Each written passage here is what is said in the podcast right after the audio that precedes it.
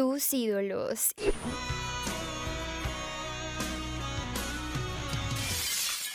Y lo mejor del rock en un solo lugar.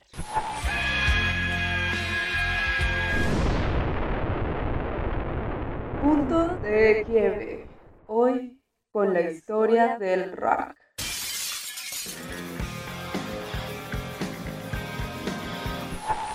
Hola nuestros oyentes más rockeros, nos presentamos. Mi nombre es Lorena Valderrama. Y mi nombre es Manuela Monge. Les damos la bienvenida a esta primera temporada de Spotlight del Rock. En este espacio haremos un breve, pero no tan breve recorrido en el tiempo, con distintas bandas rockeras anglohablantes de gran importancia para la historia del rock, mejor dicho, unas leyendas. Por supuesto, tremendas leyendas como los son Queen, los Rolling Stones, Nirvana, Kid, los Guns, ACDC, mejor dicho, todos unos gigantes en la industria. Pero para empezar esta temporada como se debe, tenemos que hablar desde los inicios de este género tan apasionante y electrizante. Claro, Manu, no se diga más. Empecemos con este primer capítulo, Everlong.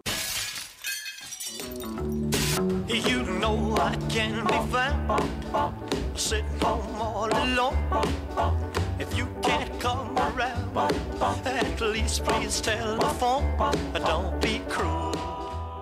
Estamos escuchando Don't Be Cruel de nuestro querido Elvis Presley, recordado por su maravillosa voz, sus canciones pegadizas y sus legendarios movimientos de piernas y caderas. Don't Be Cruel fue la canción número uno en las tres listas más importantes que en ese entonces eran la de pop, country y RB, logrando que a finales del 56 se vendieran más de 4 millones de copias. Algo muy curioso de su vida es que en realidad sus padres estaban esperando mellizos, pero lamentablemente su hermano murió al nacer, convirtiéndose él en hijo único. A pesar de no ser de una familia que pudiera darle muchos lujos, Elvis halló la manera de seguir sus sueños con las influencias de la música country gospel que escuchaba cada domingo en la iglesia y el rhythm and blues que lo cautivó en la Beale Street.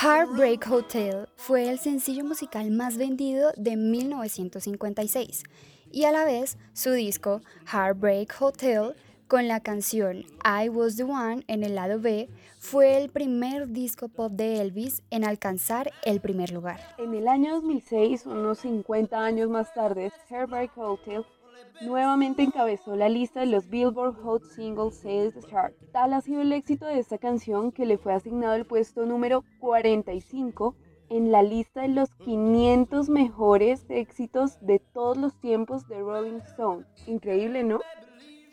Sí, Lore, pero bueno, no olvidemos que también fue incluida en el Salón de la Fama del Grammy.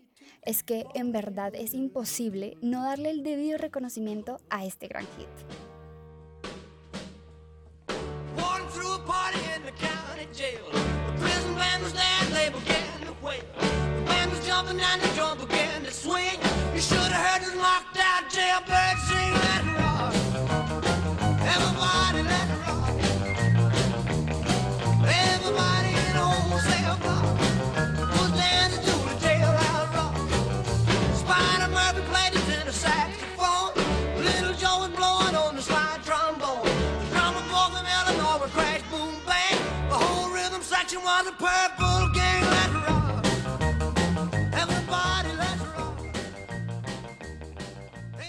Y qué manera de concluir con Jailhouse Rock, una canción que es el soundtrack principal de la película de Elvis, con el título que tiene el sencillo.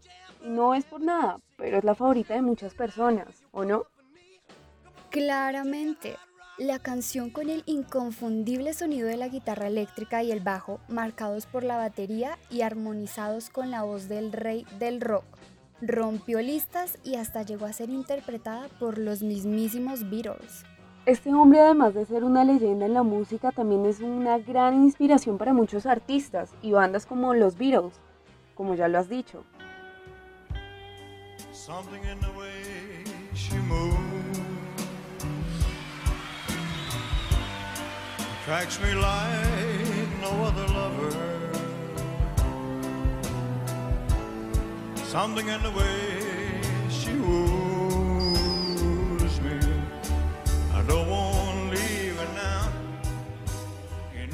Lo que acabamos de escuchar es un cover que el mismísimo Elvis hizo de Something.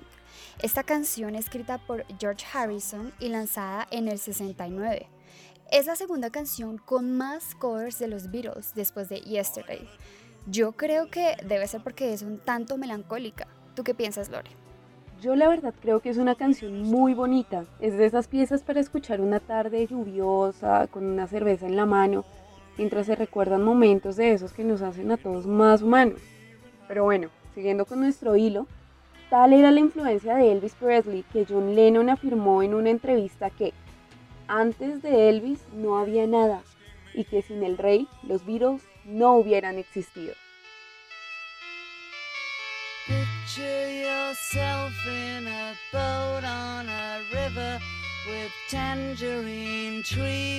and marmalade skies. Somebody calls you, you answer quite slowly. A girl with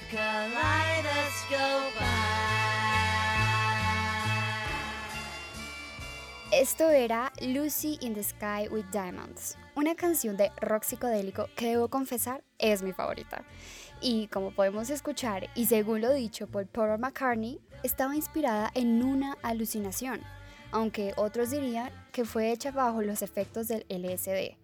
Pero los miembros de la agrupación siempre se mantuvieron firmes en que, a pesar de que las iniciales de la canción formaran el nombre de esta sustancia, es una mera coincidencia. ¿Les crees, Lore?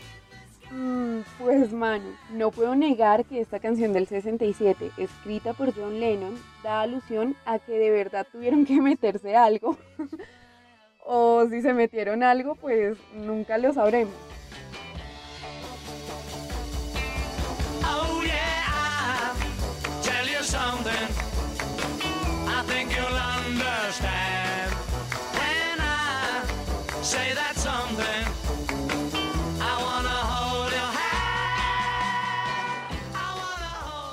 I Want to Hold Your Hand, escrita por John Lennon y Paul McCartney. Es uno de los mayores éxitos de la banda. ¿Puedes creer, Lore, que fue el sencillo más vendido de los Beatles en todo el mundo, con un total de 15 millones de copias? En efecto, en la lista no solo del Reino Unido, también de Estados Unidos, este sencillo subió rápidamente y se mantuvo durante varias semanas con énfasis cuando digo varias hasta hicieron una versión en alemán para ganar mucho más público y la canción se llama Come Give Me Dein Hand. Wow, es que los Beatles realmente enloquecieron y enamoraron a más de uno y pues siguen siendo la inspiración e ídolos de muchos.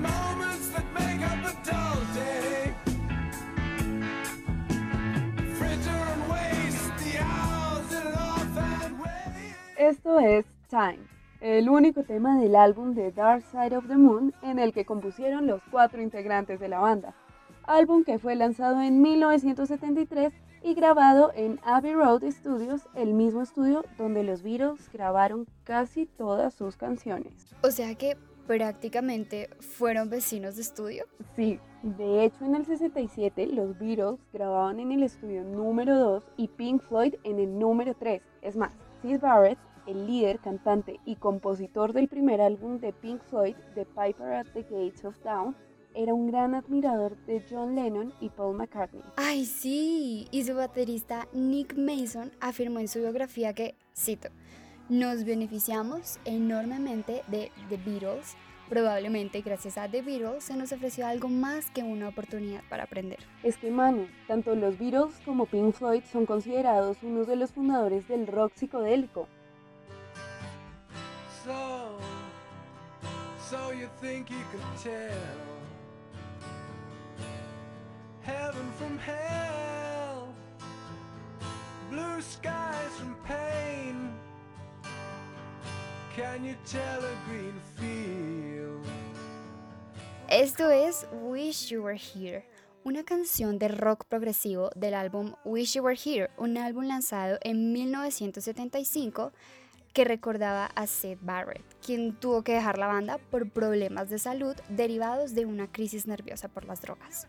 Sí, Manu, y es que la canción es muy nostálgica, evocando ese vacío que dejó Barrett con su partida, compuesta por David Gilmour y Roger Waters, pero fue tal el éxito que tuvo que la discografía no pudo abastecer al público con las copias. Fue increíble.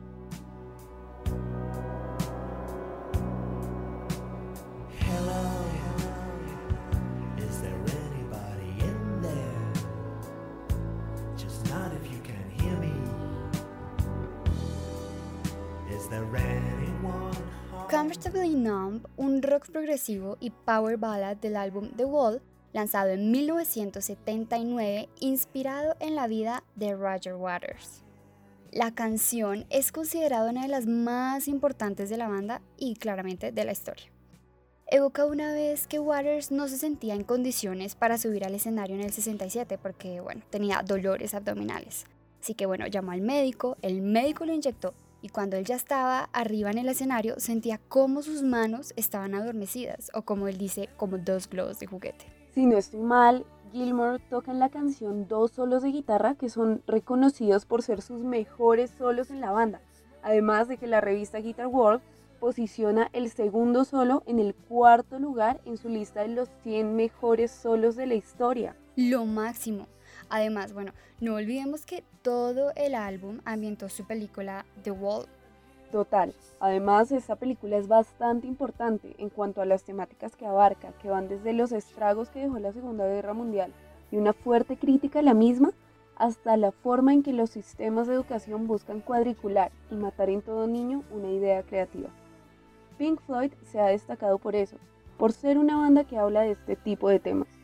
Sinceramente, les recomiendo un montón esta película. Es uno de los muchos aciertos de esta legendaria banda.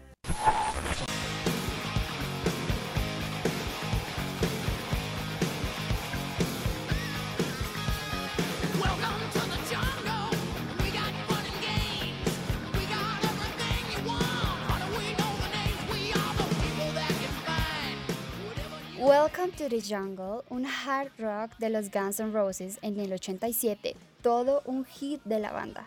Escrita por el mismo Axel Rose, con una historia por detrás un tanto curiosa, ¿no lo crees, Lore? La verdad que sí, Manu. Se podría decir que su inspiración fue un viaje que hizo a Los Ángeles, que si no estoy mal era la primera vez que iba allá.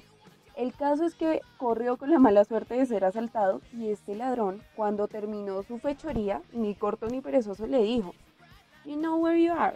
You're in the jungle. You're gonna die. Bueno, una frase un tanto exagerada. Pero bueno, hay que aceptar dos cosas. La primera es que Los Ángeles de verdad estaba siendo plagada de decadencia. Y la segunda es que si no hubiese sido por ese robo, probablemente este éxito jamás hubiese existido. Así que tal vez debamos darle gracias a ese ladrón.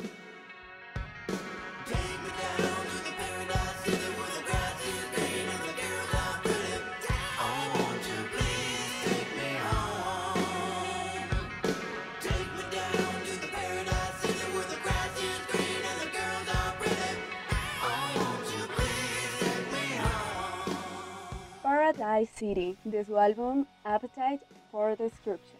Es un hard rock que el mismo Slash cuenta que fue escrita mientras estaban en la parte de atrás de una camioneta, cuando salían de un concierto en San Francisco, y que mientras estaban tocando la guitarra y todo este tema, de la nada se le vino a la mente la introducción de esta grandiosa canción.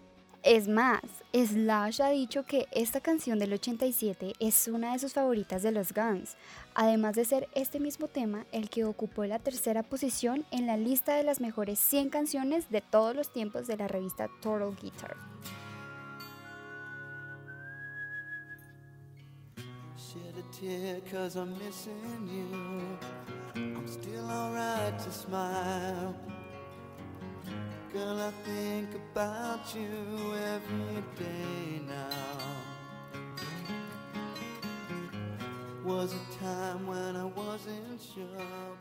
Patience, uno de los sencillos del álbum GNR Lies, el segundo álbum de la agrupación, por cierto.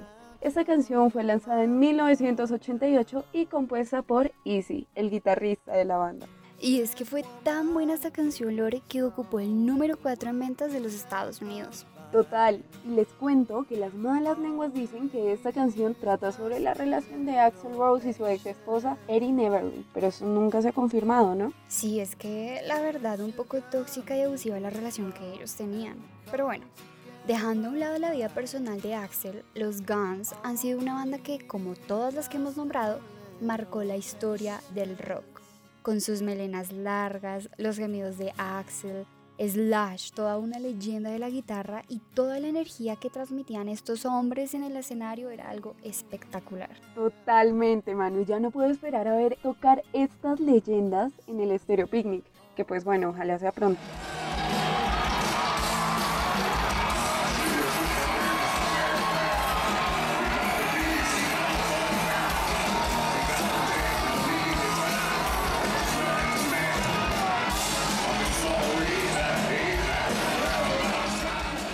Escuchamos fue en Firenze Rocks 2018, un festival en Florencia, Italia, donde tanto los Guns N' Roses como los Foo Fighters eran headliners. Sí, Manu, de hecho, el día siguiente al que tocaron esta canción, los Guns se presentaban. Lore, es que esto fue como una especie de muestra de paz entre los Guns y Nirvana, porque no olvidemos que Dave Grohl, fundador de los Foo Fighters, es el ex baterista de la banda de grunge. Tienes razón, más que todo los problemas eran Axel y Kurt, ¿no? Aunque, bueno, en un principio Axel los admiraba y no tenía ningún rencor o problema hacia ellos.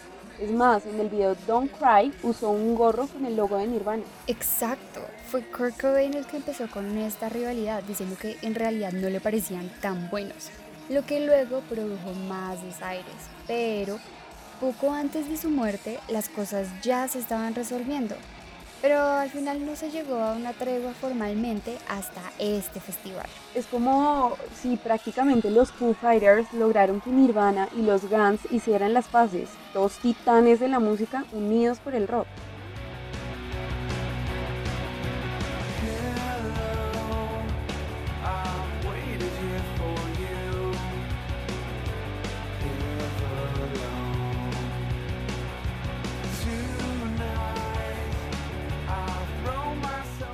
Everlong del álbum The Color and the Shape, la canción más popular de la banda.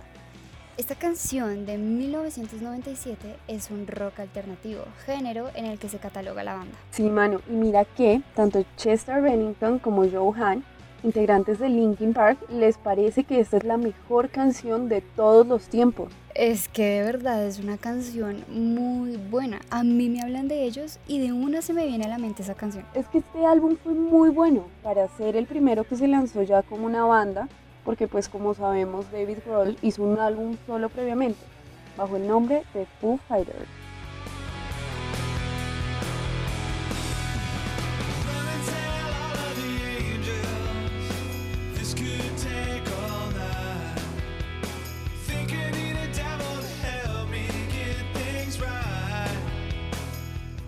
Este éxito del 99, llamado Learn to Fly, hace parte del álbum There's Nothing Left to Lose, álbum que Dave Grohl afirma haber hecho junto a la banda en su casa y que luego de cada grabación disfrutaban del banquete de un gran asado.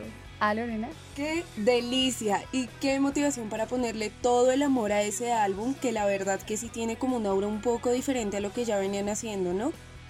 Tal vez tenga que ver con que se estaba cerrando todo un siglo del rock y pues querían experimentar un poco más con otros sonidos, que en lo personal siento que está genial. Definitivamente esta experimentación le salió con un muy buen resultado porque quedaron en el puesto 19 en el Billboard Hot 100 y ganaron un Grammy en el 2000 a mejor video musical con esta canción.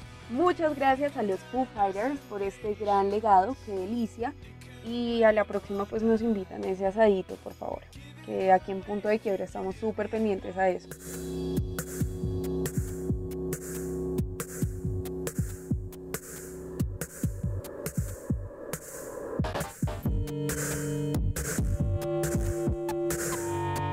Abriendo la década de los 2000, llegó este álbum de Radiohead llamado Kirei a romperla toda agregando sonidos y sintetizadores fuera de lo común en la industria del rock.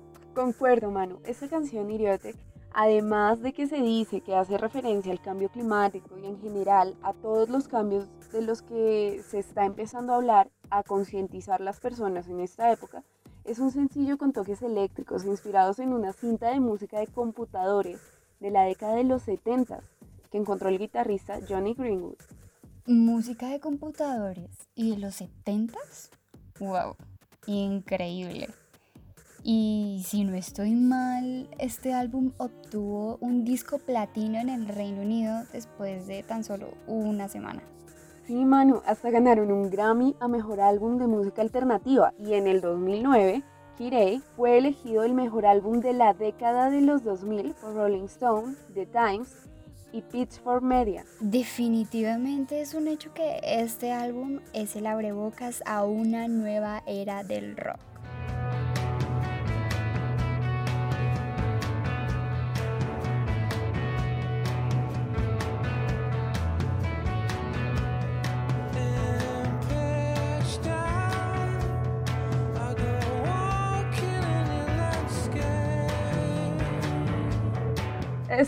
There There del álbum Hail to the Thief del año 2003. Un álbum no tan experimental como lo vimos en Key Day, sino como más rockero, como más suelto, me encanta. Sí, es que esta canción los llevó al número uno en Canadá y Portugal y número 4 en el Reino Unido. Esta canción un tanto nostálgica cuya letra, al igual que el resto de las canciones de este álbum, fueron inspiradas en los duros acontecimientos del principio de la década. Y saber que si los comparamos con la actualidad no hay mucha diferencia que digamos, ¿no? Definitivamente un álbum que nos invita a reflexionar en el pasado y en el presente.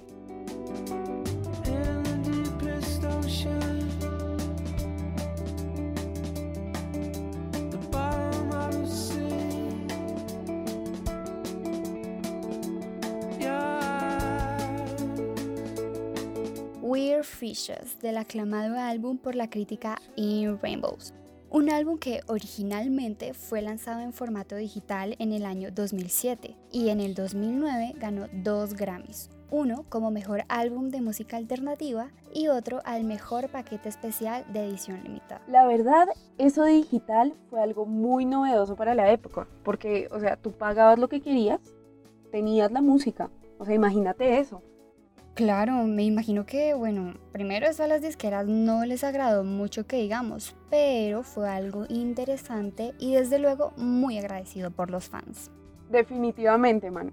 Pero siguiendo con la música de este álbum, según el vocalista Tom York, da cuenta del viaje de una persona a través de sus sentimientos de incertidumbre frente a la vida, también el terror, porque pues esta misma es muy corta, ¿no? Así que en esta canción las personas se preguntan si debe seguir haciendo eso y morir así desdichado o cambiar para igual saber que se va a morir. O sea, bastante profundo, ¿no? Sí, yo creo que todos nos sentimos muchas veces como en esa encrucijada. Y es por eso que si se pudiera decir algo que defina a Radiohead es la capacidad de ser como un abrazo. Tiene algo único que permite ser cálido y melancólico, pero que al mismo tiempo puede ser un golpe en la cabeza del oyente quebrantándola en mil partes, al intentar acompañar una composición musical que toma influencia de todos los géneros.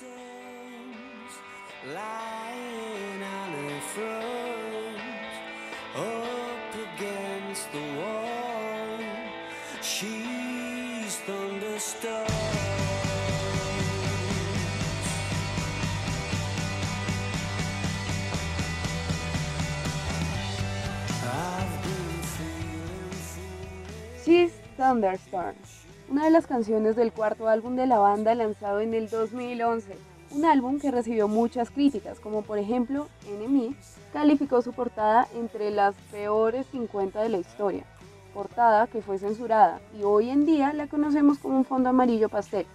Y el nombre de este, Suck It and See. ¿Sabes de qué me doy cuenta? De que los Arctic Monkeys hicieron algo parecido a lo que hizo Radiohead con su álbum In Rainbows.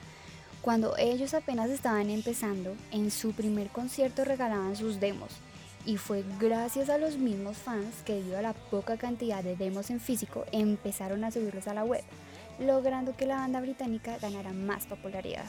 De verdad que además del talento que se puede tener, gran parte del mérito de un artista se lo llevan los fans. Claro que sí. En cuanto a la canción, Alex Turner se inspiró mientras estaba en Nueva York y había una tormenta. Pues como él siempre dice que todo el tiempo está buscando maneras de echarle piropos a la gente, pensó en una chica. Entonces es, era, él pensaba, ella es más que una tormenta, es varias, haciendo alusión a su particular forma de ser, un poco alocada, un poco tranquila, pero siempre una tormenta.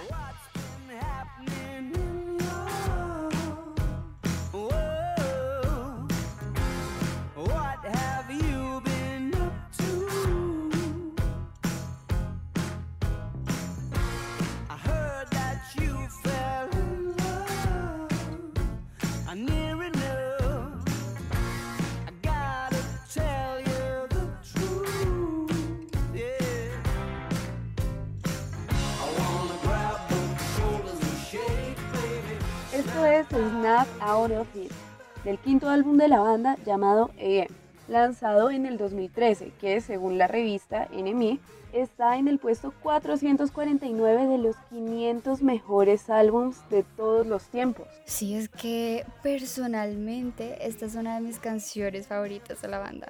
Me hace recordar a cuando estaba aún en el colegio junto a mis amigas porque estábamos encantadas con ellos esa canción es brutal, o sea, me da un vibe como de los 50 con los chicos y sus chamarras de cuero así saliendo de los bares, o sea, brutal. Volviendo a la canción, se dice que está inspirada en una historia de una relación que al parecer era un poco tóxica, un poquito nomás. así que decidieron separarse y esperarse mutuamente para cuando sean mejores personas.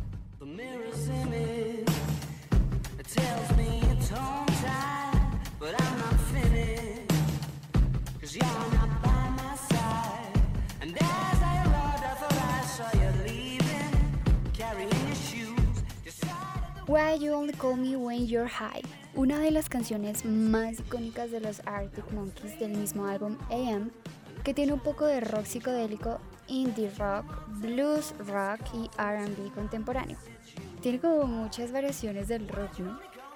Sí, Manu, aunque existen muchísimas más, ¿no? Pero bueno, eso lo iremos ahondando ya en otros capítulos. Y pues siendo sincera, a mí me fascina esa canción, siento que en la fusión está el éxito. Me encanta escuchar este tipo de fusiones, es como encontrar un nuevo subgénero lleno de raíces profundas en la historia del rock y de la música en general. Sí, tienes razón, o sea, no se puede negar que los Arctic Monkeys están ganando los corazones del público con sus canciones. Y bueno, también la sensualidad que transmiten en ellas. Definitivamente una banda que será recordada por futuras generaciones como una de las más influyentes no solo de las dos décadas pasadas, sino de la que viene. Mark my words.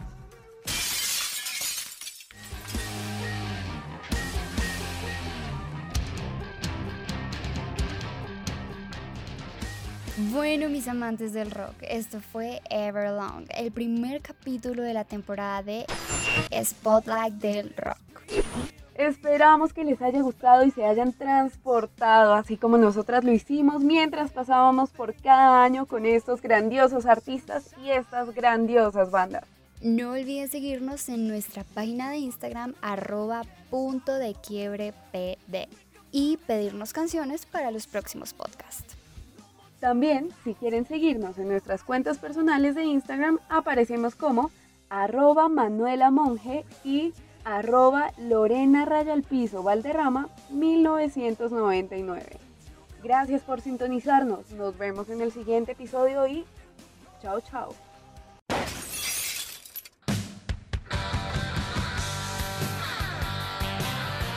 Tus ídolos.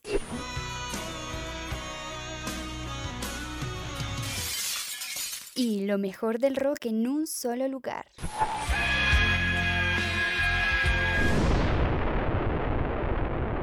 Punto de quiebre.